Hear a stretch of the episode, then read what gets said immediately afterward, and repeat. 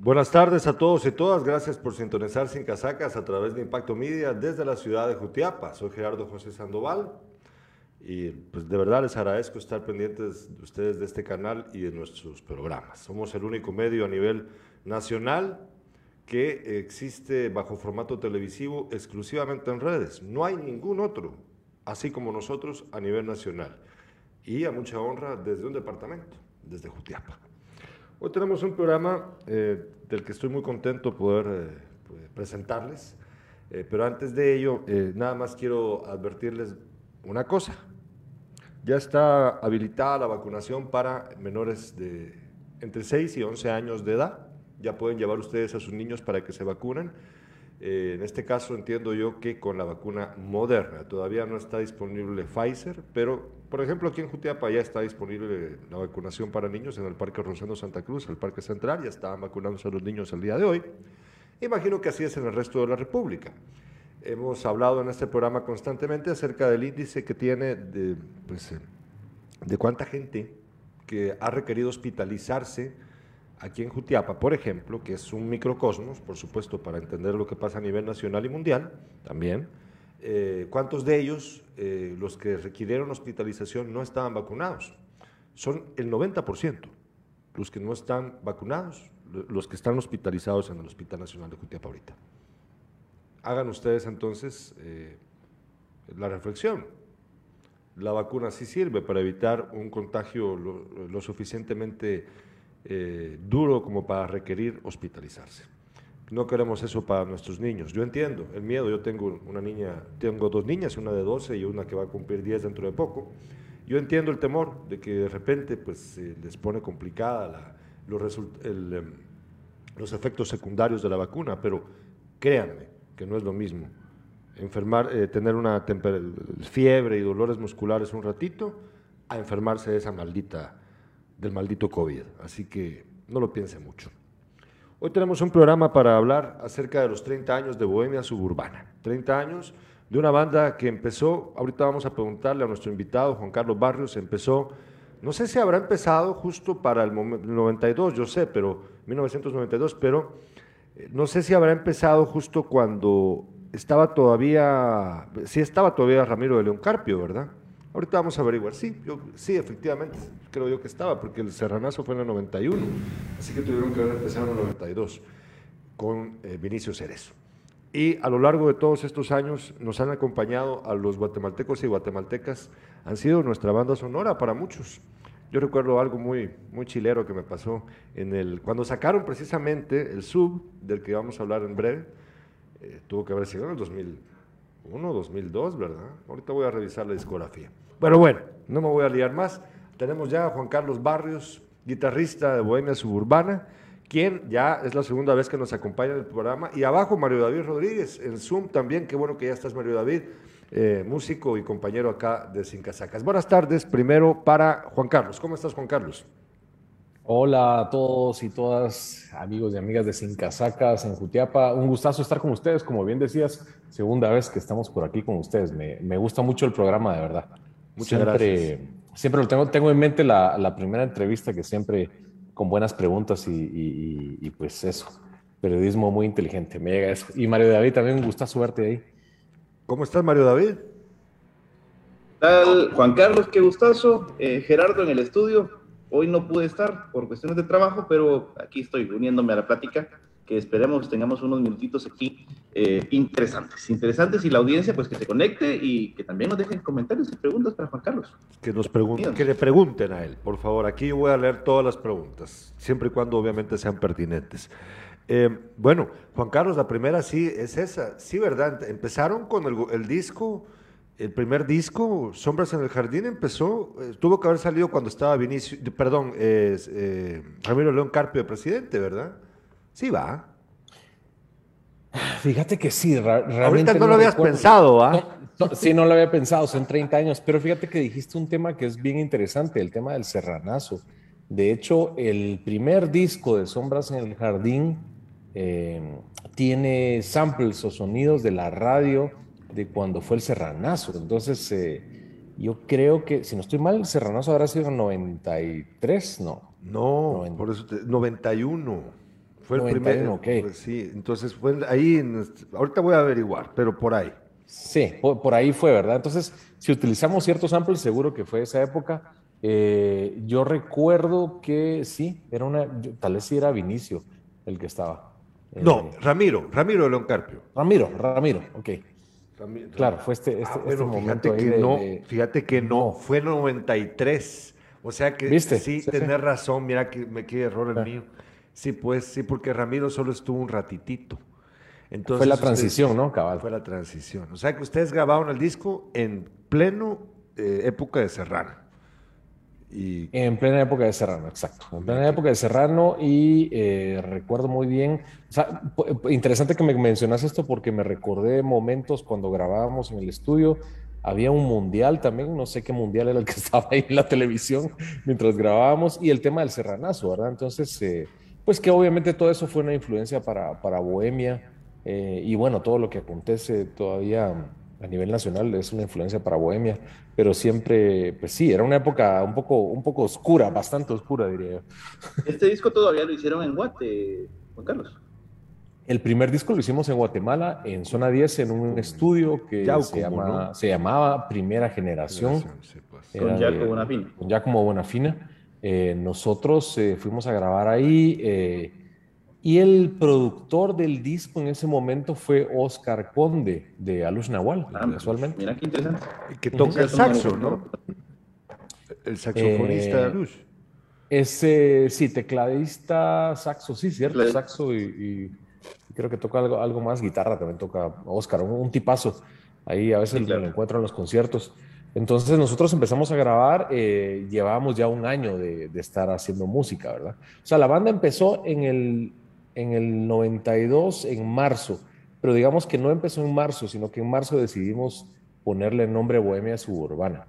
Nosotros empezamos el primer día que nos conocimos en la universidad, enero del, de 1992. Eh, nos juntamos, nos conocimos y ese mismo día nos fuimos a ensayar casi que. ¿Estudiaron dónde? Eh, ¿En la Landívar, creo, o no? ¿O en dónde sí, Sí, sí, nos conocimos en la Rafael Landívar. Eh, como te digo, primer día, yo el primer día me encontré a Pepe Moinedo, que es el, el, el, baterista actual, el, baterista fundador, y le dije, mira, me gustaría que hiciéramos un grupo, y él me dijo, sí, mira, yo conozco, tengo un amigo que canta, y justamente está aquí en el peladero, entonces vamos a conocerlo, y en el peladero nos fuimos a encontrar al famoso Giovanni, y así fue como comenzó la, la historia, ¿no? Entonces yo creo que al final nosotros entramos a la U con el pretexto de conocer músicos. Eh, era muy difícil en esa época conocer músicos, ¿no? Entonces no había redes sociales como ahora y otras formas de, conocerse. Entonces, eh, pues fue lindo, ¿no? A partir de ese, de ese momento empezamos a, eh, terminábamos clases y nos íbamos a ensayar. A veces ni entrábamos a clases, era solo, o sea, la teníamos clara que queríamos hacer música, no sé cómo, pero lo íbamos a hacer. pero fíjate que yo, yo he escuchado, por ejemplo, las historias de, por ejemplo, de los fabulosos Cadillacs, que ninguno sabía tocar nada. ¿Ustedes ya venían sabiendo, ya tenían nociones musicales o, también llegaron así un poquito con más deseo que con conocimiento? ¿O algunos Fíjate sí, que nosotros ya tocábamos, ya tocábamos instrumentos. Yo tocaba guitarra, tocaba en una banda de covers antes, en un bar donde casualmente llegaba Giovanni a cantar sus canciones. Yo tocaba con una banda eh, que se llamaba Cruzarco y en, el, eh, en un bar de zona 10, tipo, como decir ahora, el establo, algo así, donde tocan covers, ¿verdad? Entiendo. Y en esos intermedios se subía Giovanni con su guitarra a cantar, ¿no? Entonces, casualmente ahí nos conocimos, no nos caíamos muy bien, pero digamos que nos, ya, ya nos veíamos, ¿no? Y entonces después ya nos reconocimos en la universidad y empezamos este, este proyecto. Pepe también tocaba batería. Entonces digamos que ya sabíamos y entonces eh, tocar covers fue como ese, ese, ese lenguaje común que teníamos para, para tocar, ¿no? Eh, bueno, recuerdo Mario David, cuando querrás interrumpir, interrumpí. Eh, recuerdo que hablaron de eso, si no soy mal, en, no sé, en el documental de Alternativa. Si no estoy mal, si no, si no, me falla la memoria. Que, que, como que todos traían música diferente y, y, y, hubo una, una, resolución al final de decir, bueno, yo no me sé estas canciones, yo, pero yo no me sé estas otras. Y lo que terminaron haciendo fue comenzaron a escribir canciones mejor en vez de estar sacando canciones de otros. Recuerdo que algo así era. Así es, fíjate que como cada uno tenía, venía de una onda distinta, entonces cada uno fue como que aportando y, dijimos mejor para qué hacer canciones eh, ¿para qué sacar covers? Mejor dedicémonos a lo nuestro. Y ese 2 de marzo del 92, de hecho, sacamos la primera, la primera canción que se llamaba Ahora que estoy conmigo. Esa fue la primera canción. Y la segunda fue Nadie sabe, que es una canción que, ah. Que todavía existe, ¿no? Entonces, eh, sí, los tres, no teníamos bajista, imagínate. Eh, Giovanni con su guitarra acústica, la voz, Pepe con la batería, yo estaba con la eléctrica y así nos fuimos casi año y medio. ¿Y, y, la plata para sacar este primer disco, Juan Carlos, de dónde salió? Sí, fíjate que realmente no teníamos dinero para sacar un disco, obviamente, ¿verdad? Eh, entonces, eh, realmente fuimos ahí convenciendo a nuestros papás para que nos pudieran, nos dejaran grabar dos canciones y ahí sí que fue con ayuda de de la familia y algunos conciertos que hicimos, ¿no? Eh, y además, imagínate, era para sacar dos canciones en cassette. O sea, ya existía el formato CD, pero todavía se compraba el cassette. Hacer vinilos era muy caro, entonces cassette era lo que, lo que hicimos. Y sacamos los las primeras dos canciones, que fue En el Jardín y Yo Te Vi, fueron las primeras dos canciones, en formato cassette.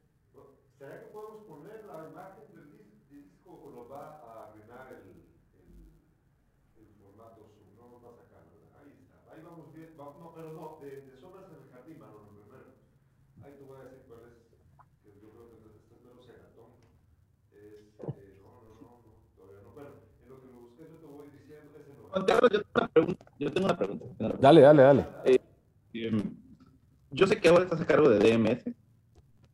O sea, tu rollo ahorita es full producción y de hecho este disco, este disco que, que a está presentando nos está regalando una joya interesantísima. Eh, o sea, estás en la producción totalmente, entiendo yo. Me llama la atención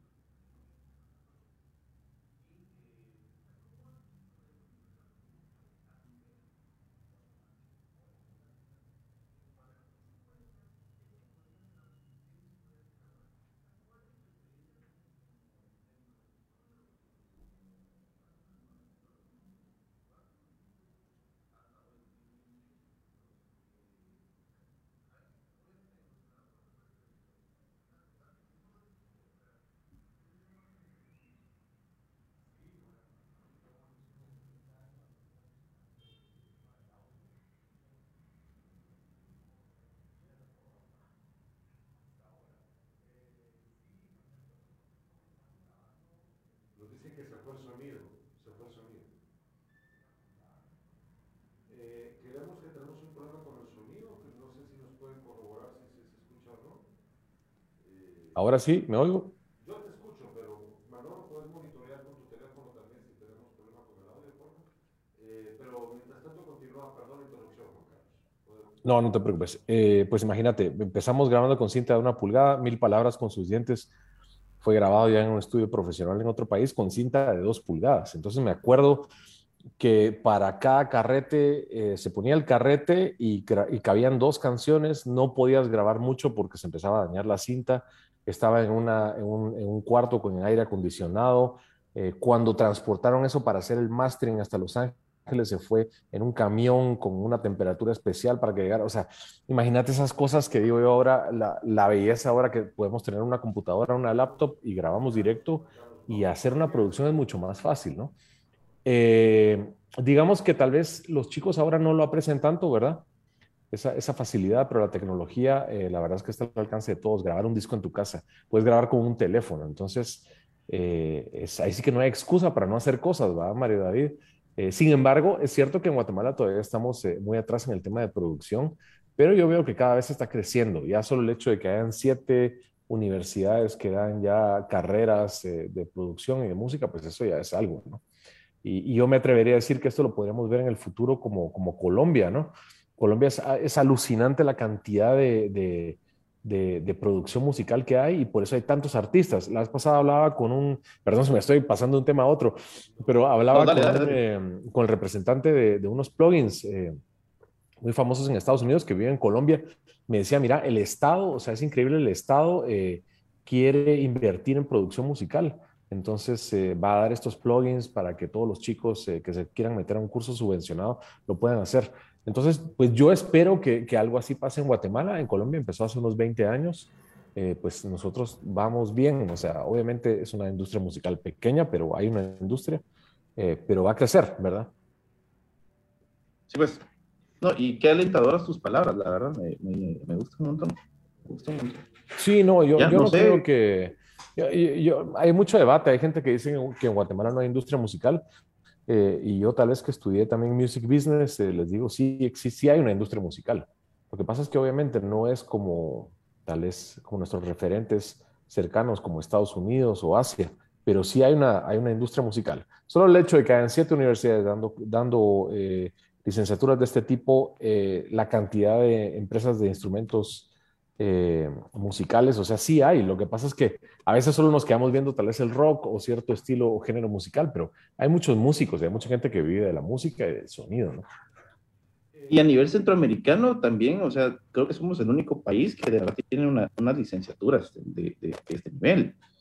Fíjate que si vemos... creo que... Eh, sí, sí no sé, a hablar de Costa Rica, pues, pero, pero, pero no sé qué, o sea, ellos obviamente están produciendo y están trabajando mucho, pero... pero yo, me, acuerdo el año pasado, estuve, viendo unos, unos estudios de, de IFPI, que es la, la Federación de Fonogramas eh, Mundial. Entonces, por ejemplo, Guatemala, Guatemala en Guatemala, eh, perdón, en Centroamérica y el Caribe, Guatemala es el número uno en la industria musical. O sea, eso es algo. Somos el país que más produce, eh, y eran cifras así como de 3 eh, millones de dólares, algo así. Ok, es pequeño, pero digamos que en Centroamérica y el Caribe somos todavía más grandes, entonces no hay por qué verlo eh, pequeño, ¿no? Eh, y son, pues yo creo que va a crecer. Yo sí, yo veo que, que, va a crecer. Yo te digo, yo aquí desde, justo hoy estoy en DMS y te digo, aquí hay 100 chicos estudiando la licenciatura. Entonces, eso me parece un, número genial, ¿verdad? Entonces va a haber mucha música. Número, claro, claro, claro. ¿Y qué pensás al respecto de esto, de la industria y de la unificación de, Centroamérica y el Caribe como, como, un mercado? Porque me parece que de momento estamos como los guatemaltecos trabajando por Guatemala, los salvadoreños por su lado, los ticos por otro lado. Y no sé si a nadie se les ha ocurrido eso. No, o sea, ¿por qué no ir de, Guatemala a Costa Rica y hacer un par de conciertos? O ellos que vengan aquí y pues hacemos realmente un mercado unificado. Tal vez nos ayudaría más. No sé qué lo, que pasa, lo que pasa, María David, es que es cierto, tío, nosotros como M lo hemos hecho y a veces sale más barato ir a Estados Unidos que a Costa Rica, ¿verdad? Los vuelos son tan caros, eh, las carreteras no son muy buenas. Nosotros vamos mucho a Honduras. En Honduras, Bohemia tiene muchos fans y vamos bastante seguido a San Pedro Sula y a, y a, Tegus.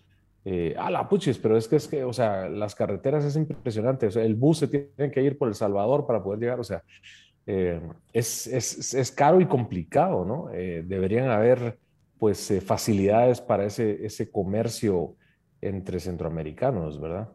Yo espero que un día, un día se dé, aunque no lo sé, porque ahí digamos que hay varias barreras y, y, con el tema de Nicaragua en medio, pero, pero sí es curioso que a veces es más fácil ir a, a tocar México que a, a, un país centroamericano.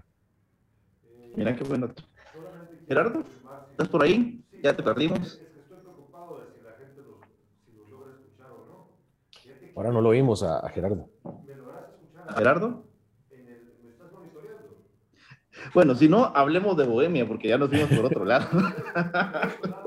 yo, mira, yo, yo tengo un, un, pequeño estudio de grabación y soy productor, y bueno, intento ser productor y por eso a veces me, me, emociona y, y, cuando tengo gente como vos enfrente, pues aprovecho a, preguntar cosas, aprovecho a preguntar cosas, pero pues la, gente está aquí por oírle Bohemia. Sí, ya. Eh, ahora me, me escuchar. Yo voy a escuchar el sencillo, me parece una, una joya. ¿De, ¿De, dónde viene esta idea, Juan Carlos, de, de, eh, de, frecuencia hormigo? O sea, ¿qué es lo que quiere hacer Bohemia Suburbana en, con, este, con este proyecto? Fíjate, Mario David, que este es un proyecto ahí sí que pandémico, ¿verdad? Porque nació hace un año, llevaba en un año en cocimiento este, este proyecto. Eh, justo en marzo del año pasado me, me contactó eh, Gerson de la Marimba Contemporánea de Guatemala, que querían hacer una, una colaboración con nosotros. Eh, dijimos, ok, pero no nos podíamos juntar, ¿verdad? Porque era todavía en la época que no había ni vacunas ni nada. Entonces empezamos por WhatsApp y por WhatsApp nos fuimos mandando ideas, ellos mandaron demos Y así fue como se fue gestando este, este proyecto lindísimo. A mí me parece alucinante eh, que no lo habíamos hecho antes, es curioso y ahora se dio el momento. Yo creo que la pandemia pues trajo estas, estas, las pocas cosas positivas que trajo, digamos, son como este tipo de proyectos que se pudieron hacer a distancia. Y eh, en febrero de este año pues ya dijimos, ok, lo vamos a grabar en el estudio y en un mes hicimos todas las grabaciones y quedó listo. Y la verdad es que es un experimento lindísimo. No sabíamos cómo lo, iba a recibir la gente. Siempre está ese miedo, pero Bohemia siempre tiene esa onda de que, bueno, pues nos vamos a atrever, vamos a hacer algo. Y, la cosa es hacer, aportar cosas nuevas, ¿no? ¿Por qué no hacer cosas con marimba, no? Eh, ahora sí me parece súper interesante. Yo eh, he tenido la idea de, de, hemos relegado a la marimba al, bueno, o sea, no, no por mal, sino la hemos relegado al son, la hemos relegado un poco a la cumbia y la hemos relegado un poco a esos ritmos más tradicionales. Y se ha experimentado, eh, o por lo menos grandes nombres, en este caso Bohemia Suburbana, eh, nos demuestra que se puede experimentar y traer a la actualidad eh, a, la marimba, pues, y estos chicos de la marimba contemporánea, pues están haciendo un muy buen trabajo, solo que había que sacarlos un poquito más a la luz, y creo que es lo que Bohemia está consiguiendo. Sí, no, y fíjate que con los de la marimba contemporánea, eh, la verdad es que tenemos muchas cosas en común, que fue eso, ¿no? Ellos también quieren romper con lo clásico de la marimba, con lo que ya se ha hecho y quieren hacer algo nuevo. Entonces, la verdad es que la unión fue buena, fue como hagamos un disco que yo lo escucho y a veces pienso esto podría quedar para una película, no es necesariamente música tradicional, es un experimento que suena fresco eh, y que se puede usar para un montón de cosas, ¿no? Entonces, eh, este viernes sale el siguiente sencillo, que es Peces y Buenas. Ahí lo vas a escuchar. Una versión también como deconstruida ahí de, Peces y Buenas. Y entonces yo creo que, solo para terminar tu pregunta, eh, yo creo que el plan también fue aprovechemos los 30 años, que estamos en una época donde todavía no podemos hacer conciertos masivos, y hagamos esta, esta conmemoración, esta especie de, celebración a través de este disco eh, con la marimba contemporánea que, que tiene canciones emblemáticas de Bohemia. Eh, ¿Me logran escuchar? Pues, me imagino que eso es lo que vamos a, escuchar en el disco, un recorrido por esas canciones que, que, hemos disfrutado durante 30 años de Bohemia. ¿Me, Una reinterpretación, obviamente. Exacto, sí, son, son seis temas y, y yo también creo que es muy, eh, a nosotros nos gusta mucho el proyecto porque siento que también lo va a escuchar mucha gente que vive, muchos guatemaltecos que viven en Estados Unidos, ¿verdad? Primera, segunda generación, incluso que han migrado recientemente es un público a veces que está muy olvidado y la gente que vive eh, en Estados Unidos, eh, yo he visto los comentarios en redes sociales, les encanta esa idea de, que poder traer la marimba ya a, otra, otro nivel, ¿verdad? Sin menospreciar el legado que, que, tenemos. Claro. ¿Me logro escuchar? ¿Hay posibilidad de ver esto en vivo? Pues a mí me encantaría por el momento. está, complicado, pero, pero yo, creo que ya se está abriendo un poco eh, el, tema de, pues todo esto de la, de la, pandemia. Esperemos que la vacunación siga subiendo eh, y esto nos ayude a estar pronto en los escenarios. Lo que sí sé es que eh, queremos hacerlo en algún momento, tal vez en el Teatro Nacional o hacerlo, hacer algo pues espectacular porque se merece un buen espacio ¿no? para, para presentarlo. Eh, ¿Me logran escuchar, eh, Mario David? Como Bohemia Suburbana, ¿quiénes participaron realmente dentro de la grabación? O sea, entiendo que sos el productor de, todo el proyecto. Eh, ¿Todos los miembros de Bohemia están involucrados? ¿Algunos participaron, otros no? Fíjate que ¿Cómo, es el proyecto? la marimba contemporánea, ellos tienen un bajista un bajista muy bueno que es de una banda que también toca en una banda que se llama Metal Requiem, entonces es un bajista de metal. Lo curioso de ellos es que, es que tienen músicos rockeros en su, en su, en su, en su, agrupación. Entonces él se encargó de tocar el bajo. Me hubiera encantado que lo tocara Josué, pero pues obviamente ya estaban hechos los arreglos. Eh, Pepe lo incluimos porque no había batería, entonces Pepe pues hizo todas las baterías. Ricardo Palma, que ha tocado con nosotros la percusión, se encargó de tocar toda la percusión. Eh, yo puse un par de, guitarras eh, y digamos que de ahí se fue todo el proyecto. Giovanni y Josué tal vez no pudieron estar en, pues, estar en el proyecto porque es un disco instrumental, pero pues ellos están, están emocionados y cada vez que, que escuchan las canciones que les mando pues están felices con, la idea, ¿no? No, es que no hayamos incluir, sino que no había espacio, digamos. Calcula que las sesiones que, que, por ejemplo, para el grito, si escuchas la canción, hay 150 canales, imagínate. Entonces, eh, ah, o sea, ya no podíamos meter, pero yo creo que se da como para una colaboración. Eso hablaba con Giovanni la vez pasada, de que esto se puede dar para una versión eh, diferente el próximo año donde ya sea componer con ellos, ¿por qué no, verdad? Sí, pues. Bueno, ¿me, me logran escuchar? Yo estaba viendo en la percusión y me llamaron un par de cosas interesantes que yo no conocía. Por ejemplo, en el video hay un videito ahí y hay una percu que es no sé si era como lo que quisieran hacer era unos shines, lo hicieran con llaves. Estas son ideas, o, ya estaba ya un instrumento que dijeron, o ya son ideas de, percusionista, ¿qué pasa Pues fíjate que Ricardo Palma es muy bueno para eso, aquel es el, percusionista y aquel eh, siempre ha tenido esos juguetes, tiene una cantidad de juguetes. Por ejemplo, al principio de la canción escuchas un, como, como un grito, como una especie de, de de cómo se llama, de, ruido que lo hace con silbato, o sea, hay un silbato que emula el sonido de un jaguar, cosas así, o sea, él tiene de todo. Y entonces ahí fue como, mira, nosotros somos así como, graba todo lo que querrás y después lo vamos a editar. Y así fue como surgió y, la verdad es que el resultado es, es, muy bueno, ¿no? ¿Me logran escuchar? ¿Me logran escuchar, no? Sí, ahora te escuchamos. Ahora sí me logran escuchar, bueno. He pasado como 10 minutos eh, sin que me lograran escuchar. La audiencia sí me escuchaba, pero no ustedes. Eh, qué bueno, Mario David, te agradezco que me hayas apoyado para continuar la entrevista antes que reparábamos este problema de, Zoom. Pero bueno, ya estamos. Eh, y qué bueno que te adelantaste con las preguntas de lo de frecuencia Digo, A mí me llama la atención, Juan Carlos, sabes, me sonó un poquito qué curioso la palabra que usaste, porque es justo a, aquella canción del chico Huarque, ¿cómo se llama? De construcción, ¿no? ¿Te recordás de ella? eso me gusta mucho, me suena como que fuera un disco, la música, por lo menos la del grito, me suena a Caetano Veloso, ¿sabes? Eh, ah, mira, qué buena referencia. Me gusta, sí, me parece muy parecido a los sonidos de Caetano de los discos de los 70s y los 80s, en donde hacía ese tipo de, de ondas, y me gusta mucho, la verdad. Eh, me imagino a mí me suena un poquito, perdón que te interrumpa, a mí me suena un poco a, Ennio Morricone también. A Ennio Morricone, sí, tenés razón. Sí, con esos, esos, esos sonidos de repente sueltos, ¿no? Cada huevo, tenés toda la razón. Qué, qué bonito, ¿va? Que, que, ahí va descubriendo uno lo que vas haciendo, que tal vez no estaba pensado así, pero el resultado te evoca esas cosas maravillosas de, la música, ¿no? Eh, me perdí un poquito por la búsqueda del sonido, pero si le preguntaste, Mario David, si, si van a presentarlo cuando sea posible, me imagino junto con toda la, marimba, ¿verdad? Ese es el plan. Sí, es uno de los planes, como, como le comentaba, yo espero que se vayan abriendo poco a poco este tema de los conciertos masivos y yo creo que el Teatro Nacional sería lindísimo para hacerlo. Ojalá, esperemos tal vez fin de año. Yo creo que a mitad de año ya, pues ya hay conciertos, festivales, entonces yo creo que ya van a ir cambiando las cosas según como, como vaya esto, ¿no? Esto eventualmente va a pasar también, como lo hemos dicho y quiero insistir con esto, con ello, cuando la gente se vaya a vacunar. Pero bueno.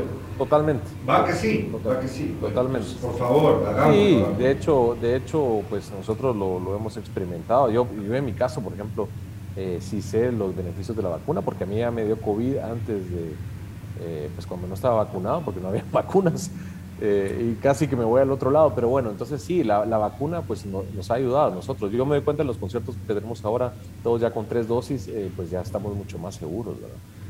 Fíjate que a mí me gustó mucho, también quiero regresar al tema de la canción, que por razones de copyright no podemos poner, yo, yo le pregunté a Juan Carlos antes de, de, poder ponerla, si valía la pena arriesgarnos, y la verdad es que no, porque si no el Facebook nos va a votar el programa. Entonces, eh, pero la pueden buscar, la pueden buscar, eh, busquen por favor el, disco. Eh, pero fíjate de que yo, a mí me, tengo una pregunta vital para mí cuando yo escuché la canción y vi el video, es, la razón es pues, la, política detrás de Bohemia, ¿verdad? Por eso empecé la entrevista preguntándote por lo de la época en la que empezaron, que, quién gobernaba. Entonces, el grito obviamente es una canción política, y eh, a lo largo de los discos de Bohemia eso lo hemos visto reflejado, ¿no? Hay de todo, pero hay mucha política detrás. Entonces, eh, me parece oportuno en el momento en el que sale la canción y que hayan escogido esta en particular. Por eso te quiero contar, ¿había una razón de ser por cuál escogieron a esta en particular para hacer el primer sencillo? Fíjate que no, la verdad es que no, no, no lo pensamos, pero es curioso que en Bohemia muchas cosas salen cuando tienen que salir, eh, porque así, así pasó con el primer disco, con todos los discos. Eh, y yo creo que pues también era un momento clave, no sé si lograron ver el video también. Eh, y entonces yo creo que ahí, bueno, pues se está dando en estos momentos en los que pues hay que, hay que recordarse que hay que seguir ahí gritando, ¿no? No hay que, no hay que quedarse callados. Sí, definitivamente. Y mira, han sacado cuántos discos en, la última, en el último lustro? Son tres, ¿no? Eh, sí, eh, al último lustro te referís al que a, los, los, últimos cinco años. Sí, son... A los últimos cinco. Eh, sí, sacamos este disco muy bonito, Santiago 1491, que lamentablemente lo tuvimos que sacar a media pandemia, ¿verdad? Porque pues, lo fue grabado antes y todo, pero y este disco de, ¿cómo se llama?, de Frecuencia Hormiga, que este viernes sale el, siguiente sencillo, que es PCS Ones. Dos eh, discos y esperemos ya que el otro año ya tengamos un disco nuevo de, estudio. De hecho, ya ah, estamos... O sea, sí están en eso. Sí. sí, fíjate que es curioso, nosotros estamos ahí eh, siempre activos, ¿no? O sea, siempre con la misma gana, como que si tuviéramos dos años de existir. Eh, ahí, ahí estamos, ¿no? Porque, por ejemplo, ahorita acabo de ver que van a tocar en Jack's Place, ¿verdad? Sí, sí, sí, nosotros seguimos activos. de hecho, este año llevamos ya, este año llevamos ya tres conciertos, cuatro si no estoy mal. Eh, entonces seguimos activos. En la pandemia no paramos. Es cierto que no tocábamos tanto como antes, pero teníamos un promedio de 15, 20 conciertos al año, incluso pues, en medio de la pandemia. Entonces, eh, sí, no hemos parado, ahí estamos, ahí estamos. Y, y, la sobrevivencia en ese sentido, porque yo sé que ustedes ejercen otras labores para, para su mantenimiento económico, ¿no? Pero, pero esto ha mermado, Juan Carlos, también los bolsillos, o, ya poco a poco van saliendo de esta situación.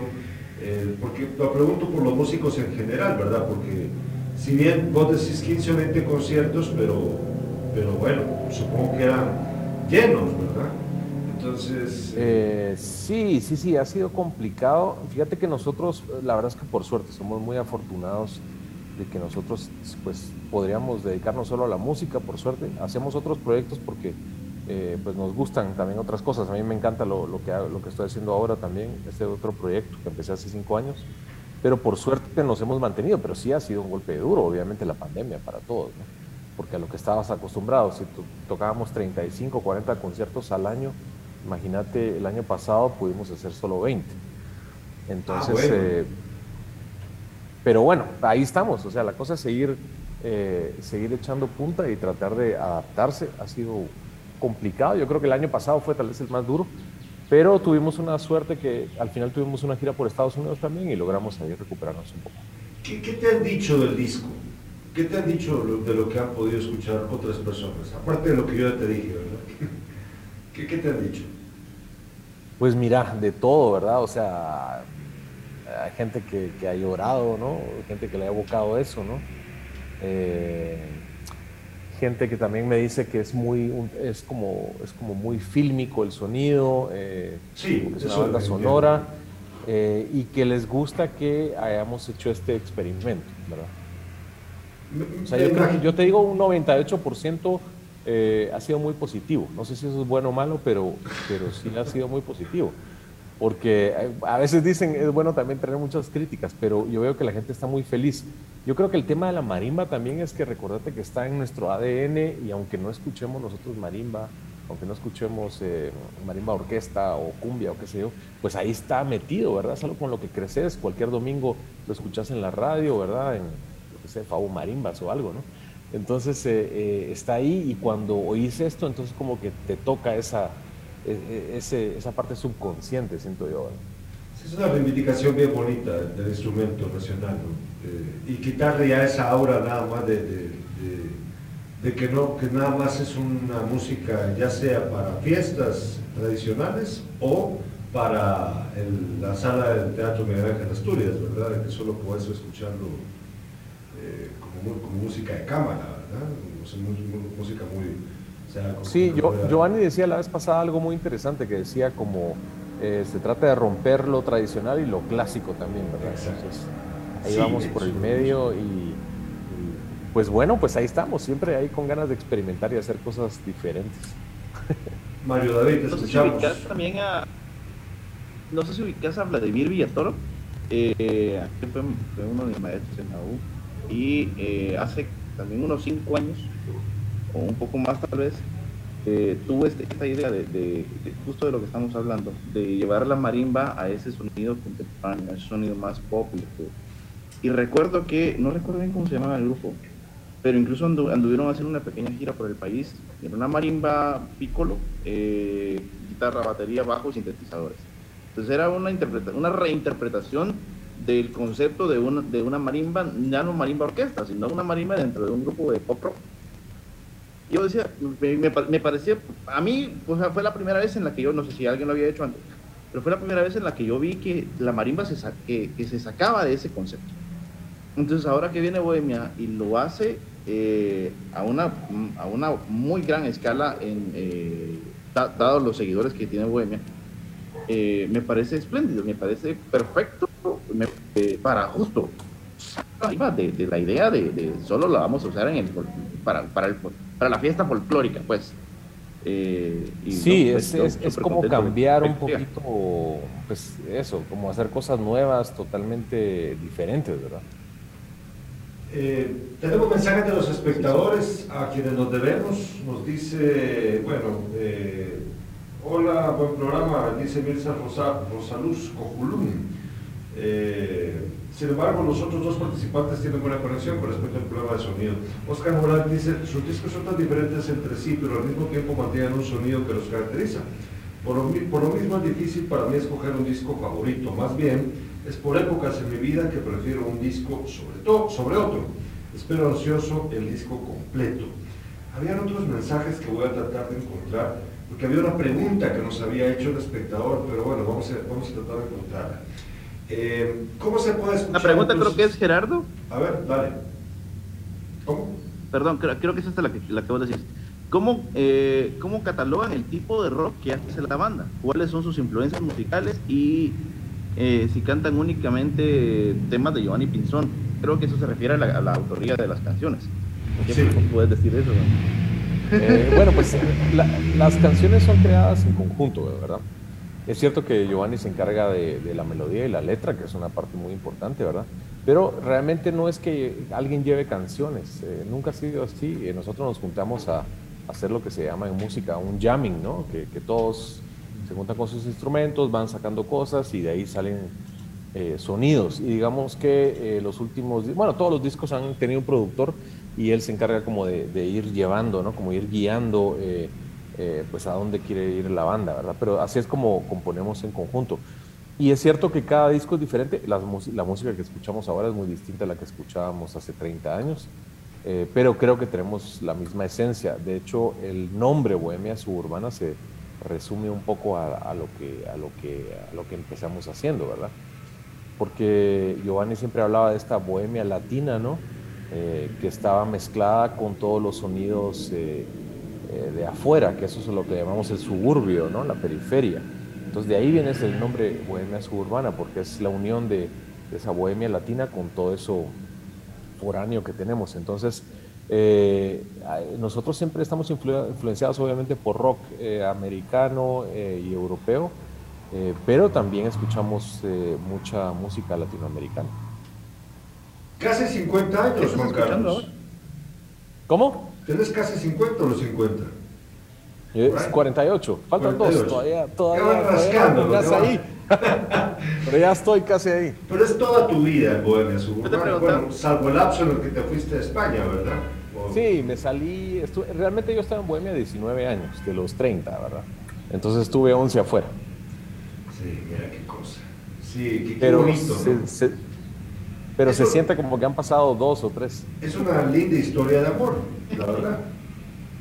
Sí, lo que pasa es que la- las bandas, la gente no, no, a veces no entiende mucho, pero las bandas son como una familia, ¿verdad? Son como, eh, ¿verdad? Te distancias, eh, te, te reconcilias, eh, son tus hermanos, a veces no salís con ellos todos los días, pero, pero ¿verdad? O sea, están ahí.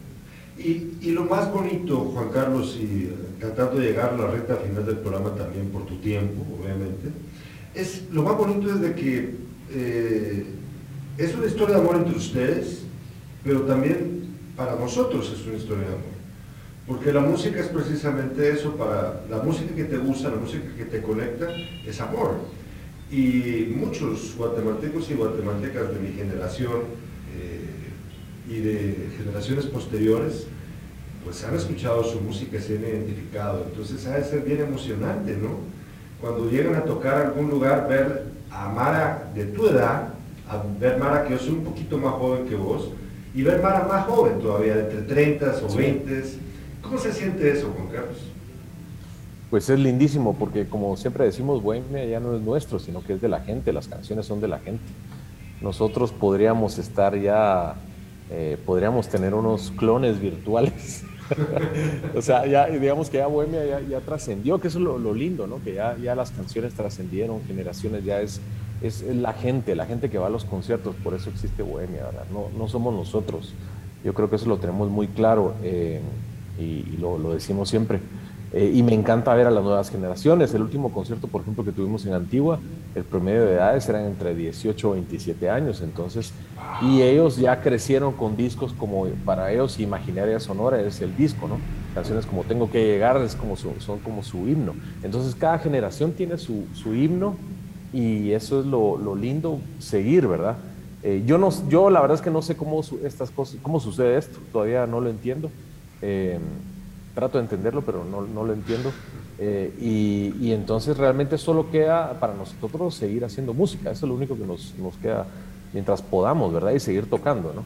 Y después que ves a los Rolling Stones, entonces decís, ¿por qué no realmente? La, o sea, la, música es de la gente, ¿verdad? Y, y entonces ya uno es únicamente un, un, un, instrumento para canalizar ciertas energías, pero, pero nada más, ¿verdad? Bueno, yo te agradezco.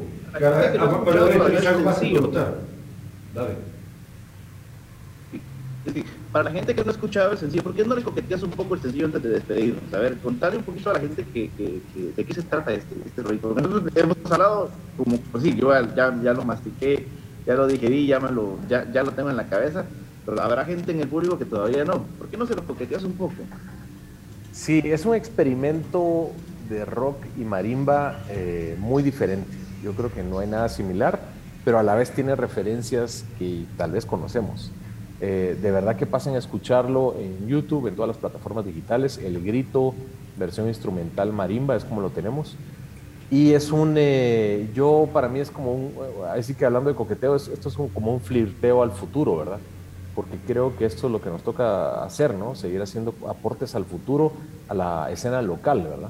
Si nosotros los músicos de aquí no hacemos esas propuestas, pues quién las va a hacer, ¿verdad? Entonces esperemos. Eh, como me decía Filo, la persona que grabó el disco, me decía, yo voy a ser muy feliz si el día de mañana viene alguien y me dice, yo empecé a tocar marimba por escuchar ese disco. Entonces yo creo que es eso, ¿verdad? Eso es un flirteo al futuro, algo que no sabemos qué va a pasar. O tal vez no pasa nada, ¿verdad, muchachos? O sea, no, importa, pero yo sé que... Ojalá pase. Ojalá pase. Pero eh, eso es lo lindo de la música, ¿verdad? Que uno hace las cosas y no sabes hasta dónde va a llegar, ¿verdad? Si nosotros hubiéramos sabido eh, que a la gente le iba a gustar peces iguanas, olvídate. Eh, nunca, ni nos gustaba a nosotros al principio, era una canción de relleno. Entonces, eso, eso es lo lindo de la música, ¿verdad? No sabes hasta dónde va a llegar. Lo lindo del arte en general, ¿verdad? Lo lindo del arte es eso. Eso me gusta mucho lo que acabas de decir. Nosotros les agradecemos, te agradezco Mario David Rodríguez por haber acompañado esta aventura de entrevistar a Juan Carlos Barrios y a Juan Carlos, a Juan Carlos que ojalá pues tengamos una tercera y una cuarta y una quinta oportunidad de entrevistarte y más así, ¿verdad? Presencial en Jutiapa sería bueno. Eh, cuando podás, te invito. Cuando querrás. Va, cuando querrás. Ahí, ahí, te voy a mandar un mensaje, te voy a explicar la propuesta. ¿Sabes qué me gustaría? La onda de que los, los, jóvenes aquí en Jutiapa se animen a hacer música y, y qué bueno que te tuviéramos para motivarlos para eso un día. Pues fijo, me encantaría. Hacemos algo, un tallercito, algo. Formal. Va. Y, y la rompemos. Va. Va. Yo les agradezco mucho. Mañana, mañana vamos a tener precisamente al doctor Estuardo Quintana hablando acerca de la vacunación para niños. Vamos a hablar de los mitos que hay alrededor de ello. No se lo vayan a perder. Y bueno, los programas de siempre aquí, despierta a las 7 de la mañana con mi padre Carlos Alberto Sandoval y Sin Casacas. Ya saben que somos un único medio en su especie así en Guatemala entera. Gracias Juan Carlos, gracias Mario David. Ha sido un Gracias. Escuchen el disco, escuchen. ¿Cuándo sale el grito? No, ¿cuándo sale Peces Iguales? Mañana. Este viernes, este viernes ya está en todas las plataformas. El viernes, el viernes. Chao. Pilas pues. Muchas gracias. Chao, se cuidan. Gracias.